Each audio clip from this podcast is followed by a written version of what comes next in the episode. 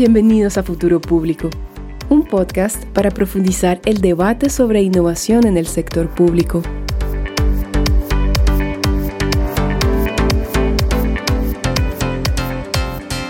Hola, hola, bienvenidos a Futuro Público. Yo soy Alberto Burst. Y yo soy José Díaz. ¿Qué tal? Y bienvenidos a un nuevo episodio del podcast. ¿De qué vamos a hablar hoy día? José, cuéntanos.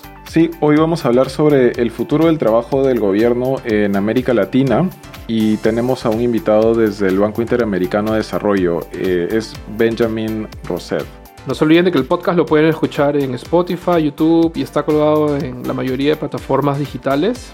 Y también nos pueden encontrar en LinkedIn como Futuro Público y en Twitter a mí me encuentran como arroba Mendoza. A mí me ubican como arroba Alberto Burs, todo junto. Y nada, empezamos pues. Hola Benjamín, bienvenido al podcast. Gracias por aceptar nuestra invitación. ¿Qué tal? ¿Cómo estás? Buenas tardes, muchas gracias. Muy bien, ¿ustedes? Acá pues listos para conversar, espero, sobre un tema que le vaya a interesar a la gente que suele escucharnos acá en el podcast. Pero primero voy a empezar este, presentándote. Eh, Benjamín es, estadounidense, él tiene una maestría en Asuntos Internacionales de Columbia University, una licenciatura en Relaciones Internacionales de Tufts University y una licenciatura en Música del New England Conservatory. Eh, actualmente se desempeña como especialista senior en modernización del Estado en, el, en el BID, en el Banco Interamericano de Desarrollo, donde coordina el trabajo analítico para el clúster digital de la División de Innovación para Servir al Ciudadano. Eh, entre varias, algunas de sus tareas es realizar evaluaciones de impacto, y otras investigaciones cuantitativas y cualitativas dentro del sector. Eh, ha sido editor y coautor de diversas publicaciones del BIT, tales como El fin del trámite eterno, Servicios públicos y Gobierno digital durante la pandemia, y más recientemente Transformación digital y empleo público, el futuro del trabajo del gobierno, cuyos hallazgos y conclusiones pienso que serán el, foco de, esta sesión. Eh, como, primer, como, como primer comentario, me gustaría, primero que todo, resaltar la, relevancia de la publicación y felicitarte a ti y, al resto del equipo del BIT involucrados en la elaboración de la publicación por, por el aporte a la literatura de transformación digital del sector público en la región. O sea, en lo personal siento que, la dimensión de los recursos humanos y la gestión del cambio es un área de la transformación digital que se tiene bastante identificada, pero, pero sobre la cual muchos países no han actuado eh, concienzudamente o no le han prestado el nivel de atención adecuada, pienso. También quería comentarte que, eh, bueno, que varios de los pasajes del libro han, resonado con, mi experiencia personal. En especial me hizo acordar de una entrevista que hice hace unos años cuando escribía mi tesis de maestría eh, sobre agilidad en el sector público en Perú y, la cabeza de una entidad me comentaba pues lo difícil que era para ellos en ese momento contratar a un especialista en UX, o sea, en, User Experience Design, y cómo ellos veían una serie de, de barreras dentro de sus propios procedimientos para contratar ese tipo de perfiles y como dentro de esa entidad, por ejemplo, habían varios funcionarios, principalmente abogados, que ya venían trabajando por décadas y, pensaban de que no puedes meter pues a cualquier persona joven que quizás tampoco tiene una carrera universitaria y que vaya a ganar de repente un sueldo similar a las personas este, más antiguas. Eh, cosas de ese tipo que van desde, desde lo más legal a cosas como, como clima laboral, ¿no?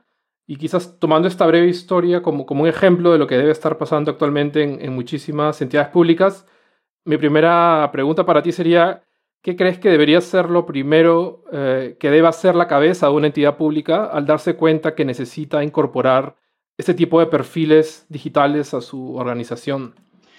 Pues Alberto, yo, creo que el proceso empieza realmente cuando uno empieza a planear su transformación digital porque si el aspecto de capital humano es algo que se piensa después de la transformación digital, es, es una receta para un desastre. ¿Por qué? Porque sin el talento adecuado para impulsar la transformación digital es poco probable que ocurra o ocurra exitosamente.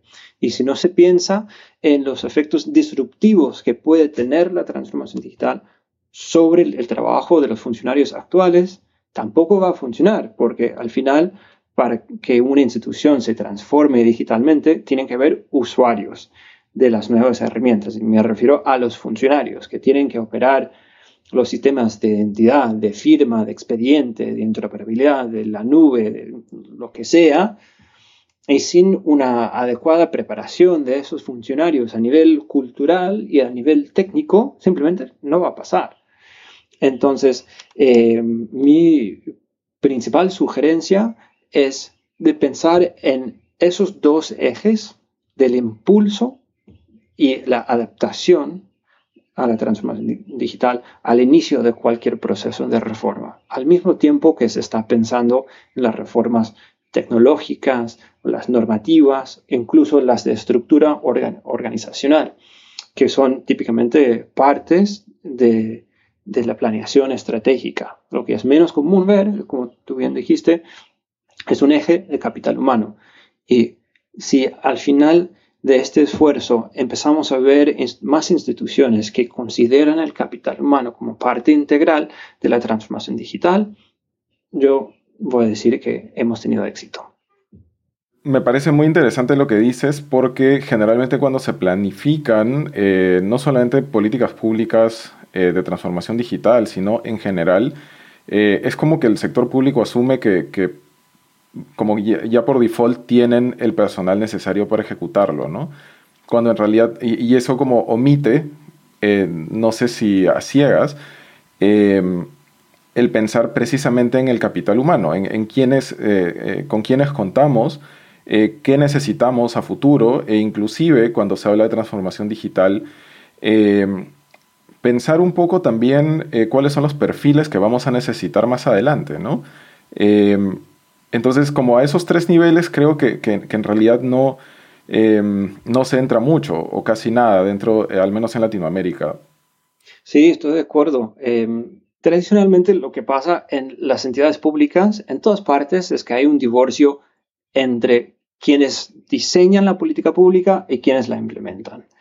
Y es casi caricaturesco porque quienes diseñan la política se creen como de mejor familia y ven a los que implementan la política pública como los de más bajo nivel, de, menos educación, de menos cabeza. Y eso aplicado a un contexto digital es fatal, porque el diseño de una política pública digital importa, pero importa mucho menos respecto a lo que es la implementación, porque como todos sabemos, en implementación ágil implica que generas tu producto mínimo viable, lo empiezas a implementar, hay un ciclo de retroalimentación a través, a través del cual la implementación termina definiendo la política en gran medida.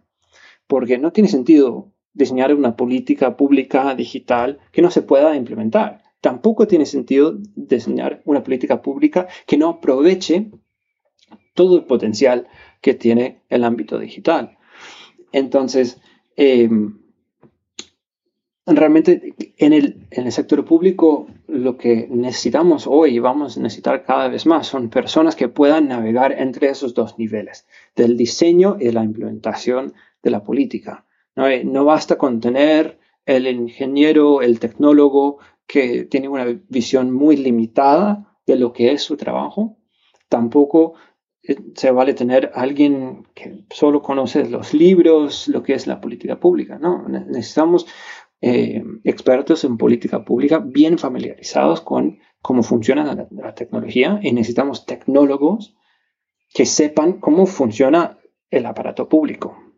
Ahora justo que mencionas a lo, de los tecnólogos y volviendo un poco a, a lo que comentaste al comienzo, que tú ves, o sea, no sientes que en el sector público en general hemos empezado al revés, ¿no? Con el tema de la digitalización. Eh, se le hemos entregado a las manos de los tecnólogos por décadas y es como recientemente en estos últimos años, primera década, que, que, que, que, se habla de esto, pues que, la transformación digital, la digitalización es una, es una dimensión, es algo más complejo que solo tecnología, ¿no? Y, y sobre eso te quería, o sea, haciendo un poco de eh, de un reminder en el un capítulo del libro que ustedes hablan de ese tema de los, de los sistemas IAF que, que, empiezan a implementar en Latinoamérica en los 80, 90. Y claro, en esa época pues tú no... Hablar de gestión del cambio eh, no existía, no estaba en el discurso de nadie, ¿no? Era solo implementar tecnología. Eh, y claro, el resultado de eso es que muchas de esas implementaciones, claro, no, no pegaron o, o fueron deficientes en su implementación, ¿no? Pero pero un poco como que ahora el, o sea, me parece interesante cómo ahora, tú creo que al comienzo dabas un poco cómo debería ser ahora, ¿no? Pero estamos tratando de corregir ese, sobre la marcha esos, esos, esos errores de fábrica, de no sé, no sé cómo decirlo. Sí, es, es, es, muy cierto lo que dices sobre los CIAF. Para los oyentes que no, no estén familiarizados con esos términos, son los sistemas integrados de administración financiera. Eh, son básicamente los grandes cerebros eh, de la gestión financiera de un gobierno. Por ahí pasa todo lo que ocurre financieramente dentro de un gobierno, que son millones y millones y millones de transacciones de, tesoro, de contabilidad, a veces de compras, de pago de nómina, de un montón de cosas.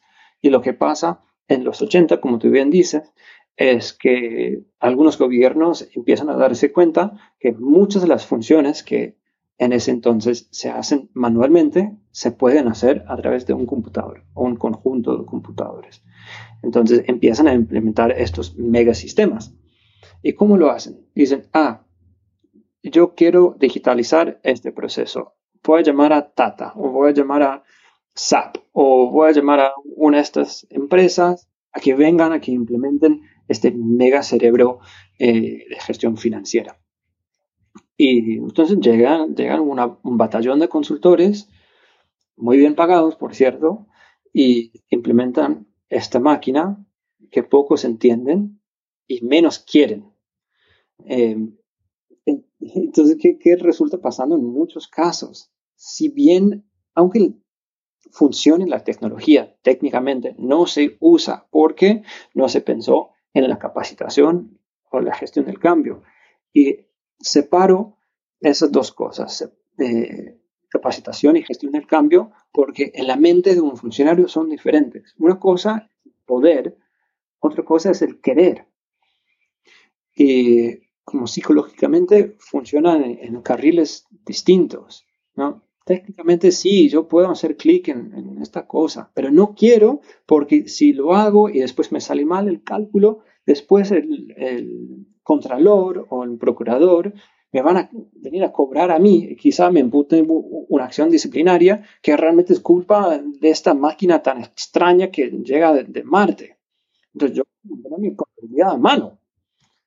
Y eso es horrible porque una reducción en la, productividad del funcionario, es una falta de uso de, de la maquinaria que tanto dinero costó, es menor transparencia y lleva a sistemas paralelos de la contabilidad o de cualquier otro proceso eh, fiscal en el Estado. No tendría que ser así. Si ese funcionario hubiera tenido acceso a comunicación para explicarle qué iba a pasar, cuál iba a ser el cambio en su rol, si hubiera tenido acceso a capacitación para, para que se familiarizara, familiarizara con el interfaz del CIAF, eh, si tuviera exposición a, declaraciones de parte del liderazgo de la institución que asegurara que no iba a perder su, trabajo, por ejemplo.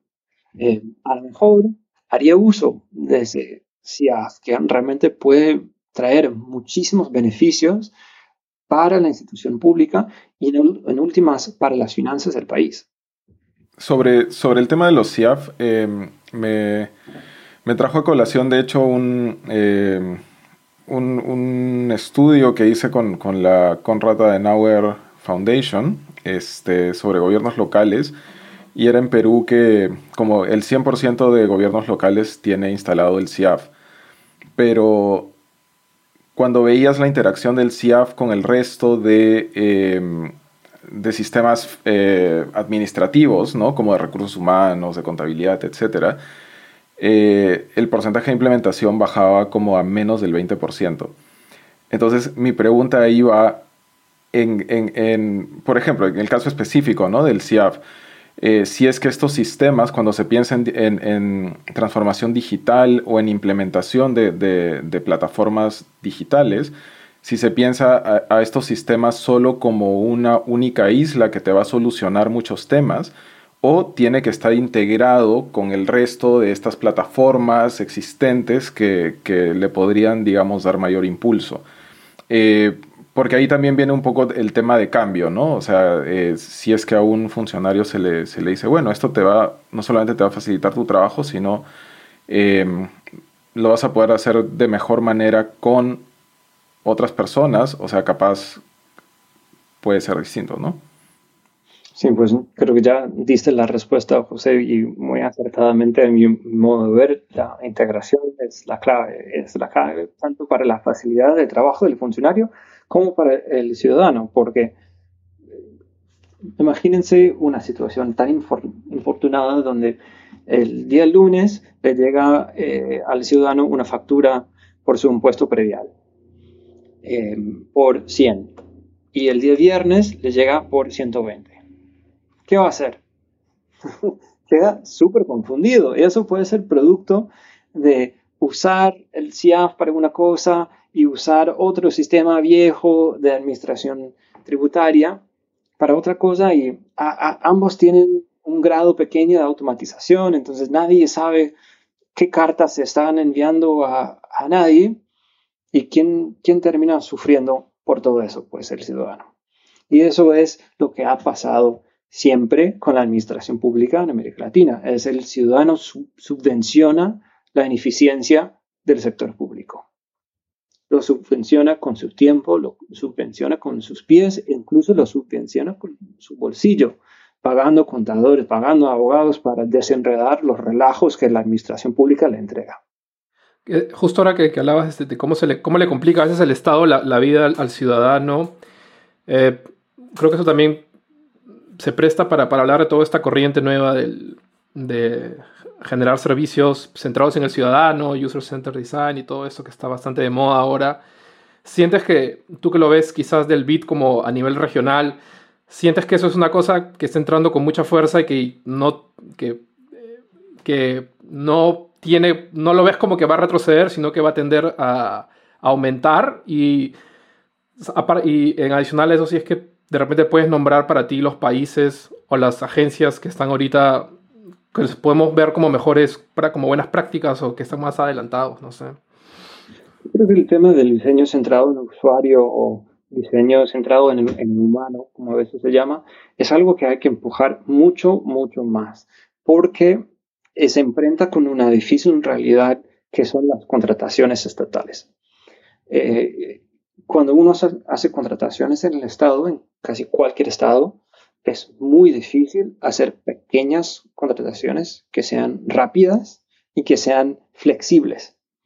Es mucho más común eh, tener todos los incentivos apuntados a pocas contrataciones grandes y escritas en piedra. Y eso no se ajusta muy bien a desarrollo. Eh, entonces, el primer ejemplo que se me ocurre es el de 18F, 18F en Estados Unidos, eh, que ha trabajado de la mano con el US Digital Service para diseñar nuevas formas de contratación de servicios de tecnología, eh, que permite trabajar dentro de algunas reglas existentes y modificar otras para hacer cosas innovadoras como en vez de solo exigir un pliego que es una resma de papel, ponerlos a competir en vivo, a traer a las empresas, decir, ok, tienen cuatro horas, yo quiero el servicio para, de aplicación de beneficios médicos. Tienen cuatro horas. Adelante, yo voy a observar. Entonces está la agencia pública ¿no? en tiempo real, qué están haciendo y al final de cuatro horas, el tiempo que sea, está la mega empresa, está tu Deloitte o tu Ernst Young o tu IBM está compitiendo con la empresa de cuatro recién egresados. Y bueno, ahí la evaluación es con base en resultados. Si la empresa de cuatro recién egresados entrega un mejor producto, pues va a obtener un mejor puntaje en el rubro de evaluación. Y eso es lo que necesitan los ciudadanos.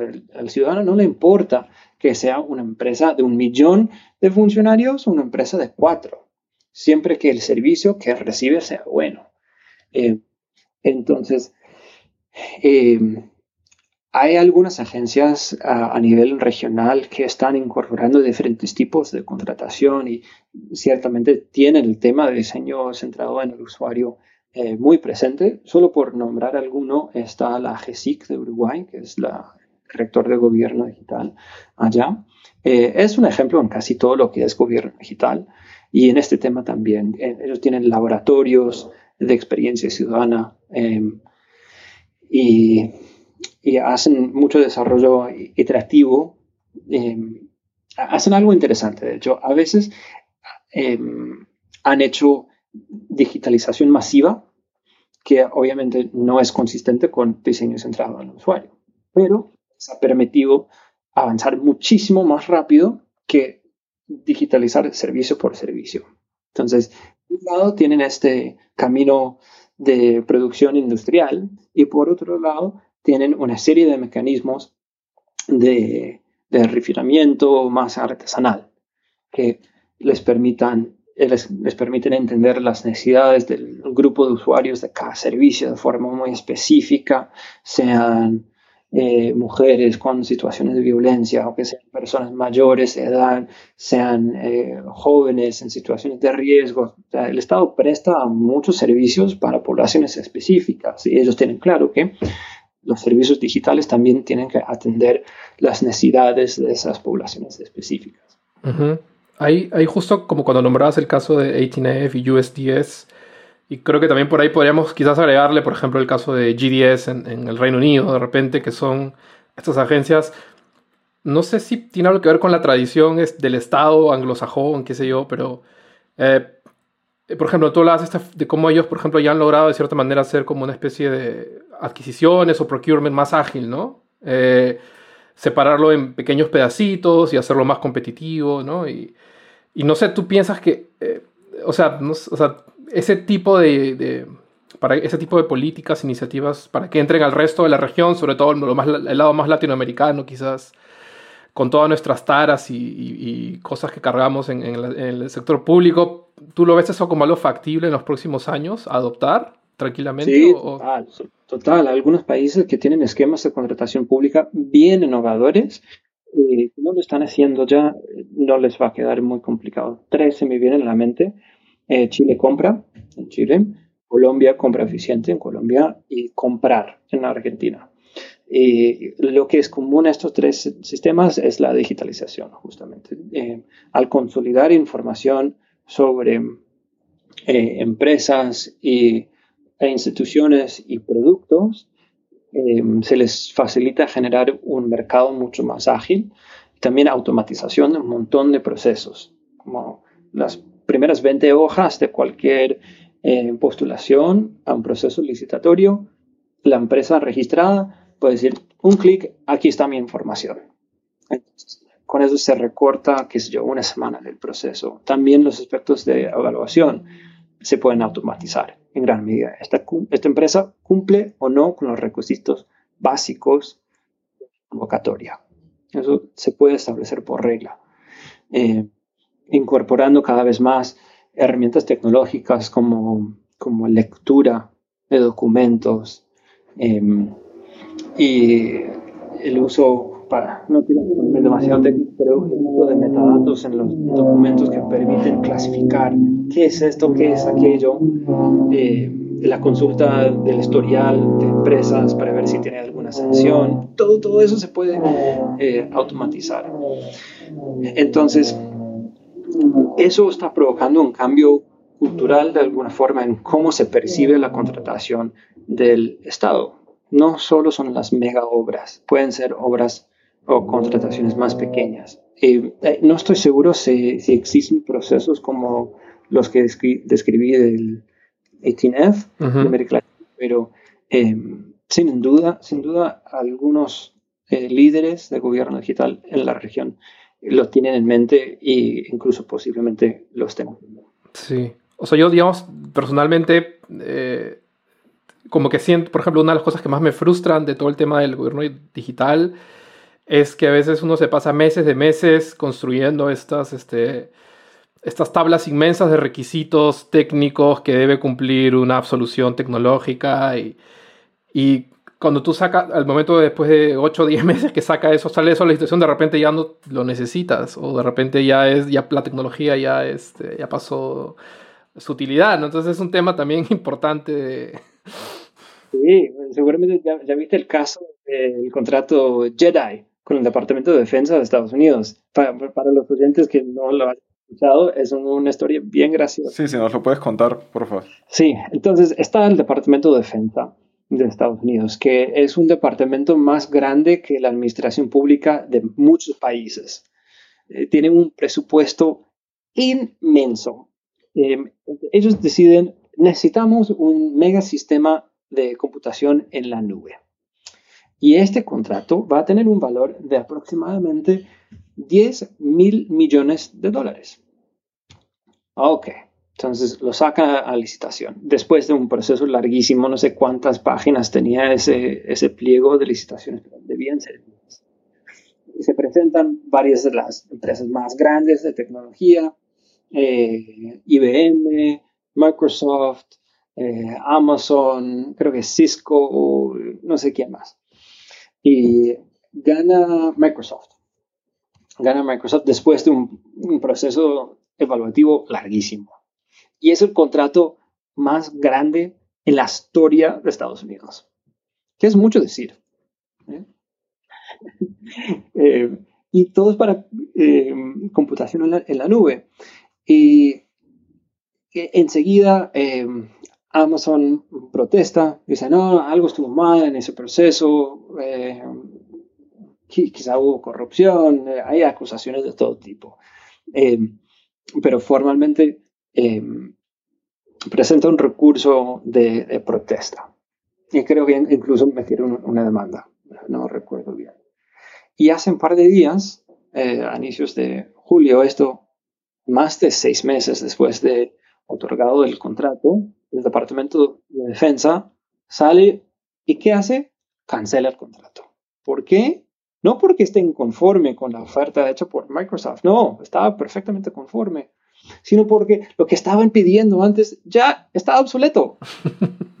Toda la pelea, todo el cuidaje, por nada. Claro. el, el mundo avanzó, los requerimientos cambiaron, las necesidades se modificaron. Tal cual. Y Ahí tengo una, pregunta. Eh, o sea, yendo un poquito en realidad más para atrás en el, en el caso, o sea, específicamente a estos procesos de licitación o cómo se arman estos requisitos.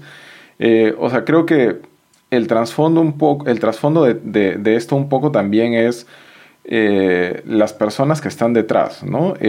por ejemplo, o sea, en, en, esta oficina de Estados Unidos me imagino que, que funciona porque ya hay, eh, digamos, tecnólogos con abogados, etcétera, que están adaptados, o sea, que están aptos para conceptualizar como, ok, estos requisitos tecnológicos o estos requisitos, este, que son, pueden ser súper nuevos, pero, eh, pero los vamos a utilizar para un proceso de licitación o para mejorar, eh, no sé, la calidad de nuestras decisiones.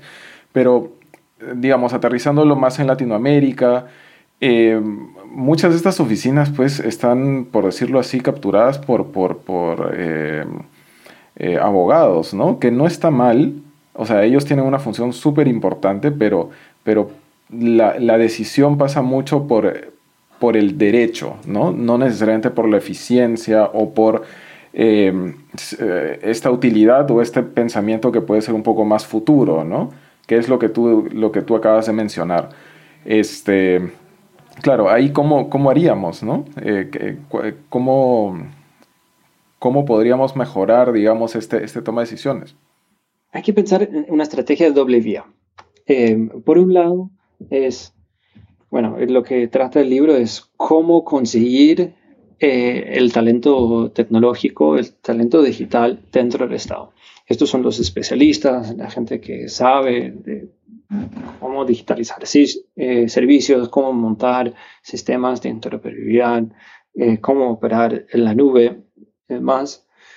Y dar, darle a, estas personas em, la capacitación y la exposición a los procesos típicos de la administración pública para que puedan aportar valor desde su perspectiva. Entonces los tecnólogos se tienen que familiarizar con proceso de licitación, porque eh, en muchos casos los estados van a seguir dependiendo de contratos con terceros y eso no está mal. es, es, sano tener una relación de cliente-proveedor. El estado puede fomentar una industria privada de tecnología. En, el mejor caso de la región, el estado eh, de Uruguay compra mucha tecnología del sector privado y así funciona en Estonia también. Entonces, no estamos diciendo que el estado tiene que hacer todo para sí solo, no, todo lo contrario, pero lo que tiene que hacer es equilibrar un poco la negociación entre las entidades públicas y los proveedores de tecnología. Tiene que haber personas capaces de definir lo que quieren, que hablen el mismo lenguaje que sus contrapartes al otro lado de la mesa. Por el lado de los abogados, tiene que haber abogados especializados en compras de tecnología, que entiendan no solo eh, los fundamentos legales, sino que capten la lógica de la transformación digital. Y, eso es un gran reto para la capa de abogados que tenemos en la región. Y no su culpa, están formados en una cosa y hacen esa cosa muy bien, que es proteger el patrimonio del Estado, proteger los recursos de los contribuyentes. Está bien, eh, pero también tiene que eh, ser empujados a a incorporar otros objetivos. Eh, y en algunos países esto ya funciona muy bien. Eh, si ustedes van a, España, por ejemplo, van a ver que abogados especializados en procesos de transformación digital saben exactamente qué está permitido en la ley, saben cómo redactar nuevas leyes, nuevas normas, decretos y demás que facilitan los procesos al mismo tiempo que garantizan eh, la validez jurídica de los procesos digitales. Eh, entonces, por eso digo que hay que ir en, los dos sentidos, los tecnólogos hacia la administración pública y los abogados hacia la transformación digital. Y eh, ahí, por ejemplo, cuando este, justamente ahora que hablabas de que tenemos abogados que están capacitados en, temas técnicos, pero yo no sé si tú te refieres sobre todo a, a este tipo de funcionario público que de repente ha, crecido en este mundo de lo que le dicen en, el project management como el waterfall, ¿no? El, mundo de la cascada, el mundo secuencial. Y, en ese mundo ellos conocen pues de todo, cómo funciona. Y eh, pero claro, lo malo de ese mundo es que finalmente te termina importando entregar eh, lo que está escrito en el papel, en el tiempo que está predeterminado y con el costo ¿no? que tiene. Entonces, project management tradicional. Y yo pienso que ahora la transformación digital pues te mete más nociones de gestionar productos, no solo proyectos, ¿no? Y creo que ahí es donde entra ese tema de la agilidad, de hacer este agile procurement, que, que siento que ahí hay un, aparte a nivel de política pública, que tiene que haber como marcos normativos que lo permitan. A nivel de capacidades, no sé si ese personal no sé, hay que crearlo, ¿no? Gente que, abogados que sepan hacer estas cosas, que, es, me parece que es un tema, o sea, son como dos mundos, no sé cómo lo, cómo, cómo lo ves tú. Sí, sí se me ocurre un ejemplo interesante que es el del eh, Government Digital Service de Reino Unido, eh, que tiene una carrera, una profesión digital. ¿Y quiénes están en esa profesión digital? Tecnólogos, sí, eh, pero hay historiadores, hay sociólogos, matemáticos, economistas, hay de todo. Y las personas que están en esta profesión eh, pueden recibir capacitación en temas digitales. ¿Y a qué me refiero con un tema digital? No solo la tecnología, la programación, eso es una parte importante, pero es lejos de ser la totalidad. Me refiero a gestión de productos, me refiero a desarrollo ágil, me refiero a eh, investigación de la experiencia del usuario, diseño de la experiencia del usuario, un montón de profesiones que son aprendibles por personas con una formación eh, diferente a la tecnología. Si tú miras los líderes hoy en día del, del Government Digital Service o del USDS en Estados Unidos, algunos de ellos son tecnólogos en su formación de base, pero muchos no. Entonces, ¿cómo logran eso? Pues en la práctica. La práctica. Y, el GDS con el paso de los años ha ha construido una maquinaria de formación de su personal que ha permitido eh, justamente moldear al personal que tienen a las necesidades de la era del, Internet. Como seguramente muchos de sus oyentes saben, el Internet permite y exige trabajar de formas distintas a, formas de trabajar pre-Internet. Como esto de actualizar en tiempo real, de comunicar en tiempo real, de tener ciclos cortos de horas o días, no semanas, de iteraciones de productos, de relaciones de trabajo horizontales y menos jerárquicas, etc. eh, no es solo un tema de replicar Silicon Valley en la administración pública, porque los productos digitales para alcanzar su potencial exigen estas formas de trabajar. Eh, entonces, yo digo que tener, eh, lograr un punto en el cual la administración pública puede conversar con un SAP o con un Adobe o Amazon, no es solo cuestión de contratar, es cuestión de montar y mantener sistemas de formación continua del personal para, para, tener una cultura digital dentro de la administración pública, para que quien llegue pueda formarse inicialmente y seguirse formando. Eh, o sea, ya, que hablamos de estos, de estos un poco de la formación y de eh, qué es lo que brinda también un, un poco de agilidad, digamos, al, proceso, este, o sea, la pregunta que me imagino que también todo el mundo te la, eh, te la hace o la está haciendo es como, bueno, en, la pandemia, o sea, ¿qué, ¿qué, qué, sucedió, no? O sea, ¿cómo, cómo fue la respuesta de estos equipos? Eh, eh, la respuesta estatal también, o sea, de, las instituciones encargadas de, transformación digital. Este, ¿Cuáles han sido esos, esos retos o cuáles inclusive, ¿no? Y, eh, eh, la agenda más urgente, ¿no? Que de, desde tu punto de vista. Pues la pandemia ha sido un llamado de atención muy grande para los que están dentro de los equipos digitales y los que dependen de los equipos digitales. Porque pues, por el lado de los equipos mismos eh, se desbordaron de trabajo.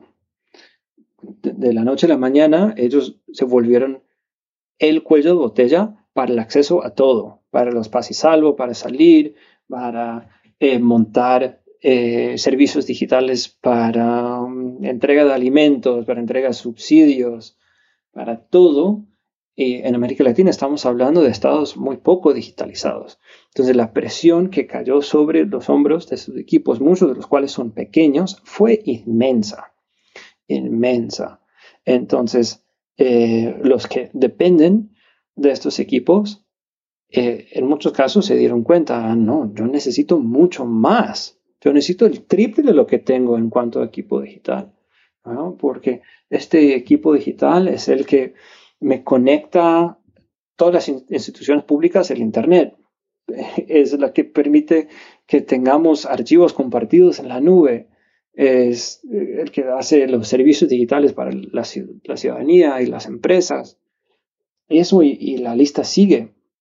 Entonces, lo que yo estoy percibiendo ahora es una nueva ola de interés en transformación digital, un nuevo eh, respeto admiración o al menos consideración por el trabajo de estos equipos, lo cual es muy importante porque en algunos países, tipo Uruguay, eh, el equipo digital, en el caso de Uruguay, la GESIC, ha mantenido, ha tenido una posición de prestigio por muchos, años pero en otros países no están así. Tenemos un equipo digital escondido dentro del Ministerio de Hacienda o de un, Ministerio de, Infraestructura o, algo así. Eh, están dándose cuenta que esto es un servicio transversal eh, esencial eh, en el cual todo el Estado, en cierta medida, toda la población depende. Como para cerrar, Benjamín, te quería preguntar, eh, hay una frase en el, en el libro que, que, más, sale como al comienzo, pero yo te la pregunto acá al final, que dice que la mayoría de los gobiernos de la región no han abordado en profundidad eh, aún el reto de la gestión del capital humano para la, la, transformación digital o sea, básicamente como que la, la, transformación digital no, aparece en la planificación estratégica del servicio civil, ¿no?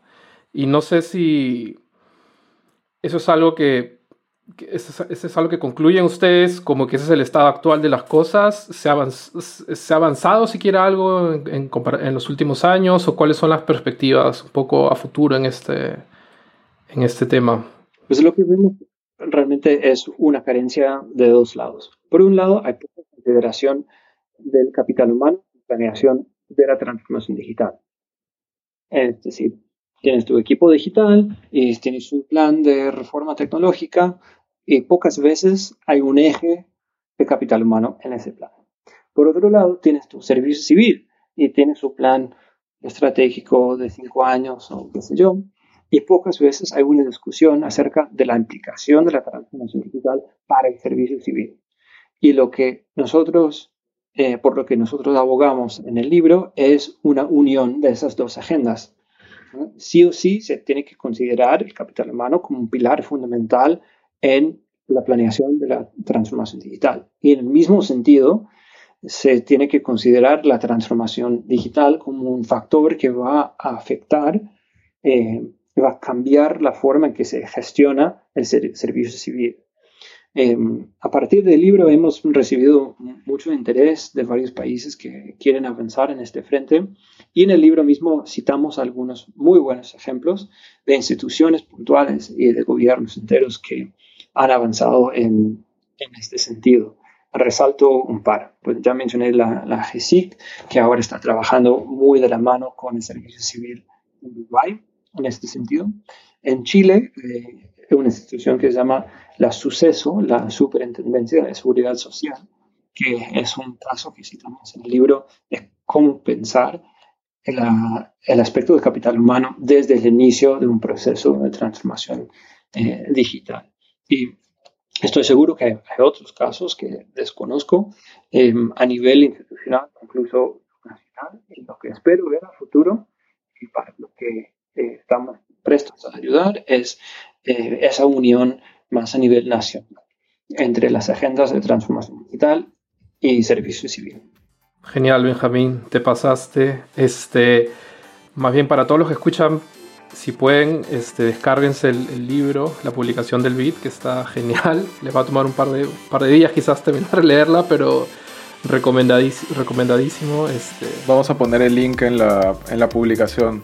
No se olviden que el podcast lo pueden escuchar por YouTube, eh, Spotify y está colgado en la mayoría de plataformas digitales.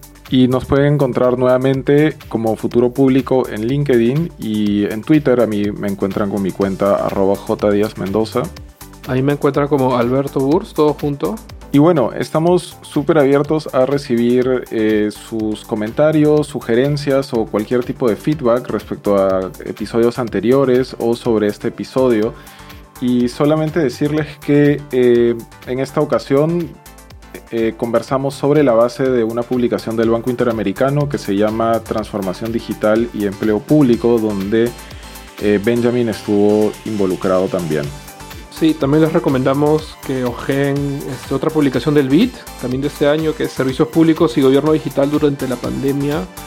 Creo que las ambas, este, ambos textos un poco que nos sitúan bastante bien en, el estado de la cuestión del tema de transformación digital ¿no? a partir de este año. Bueno, gracias, esperamos que les haya gustado y gracias por acompañarnos en este episodio. Así es, cuídense, un abrazo fuerte para todos, chao. Chao.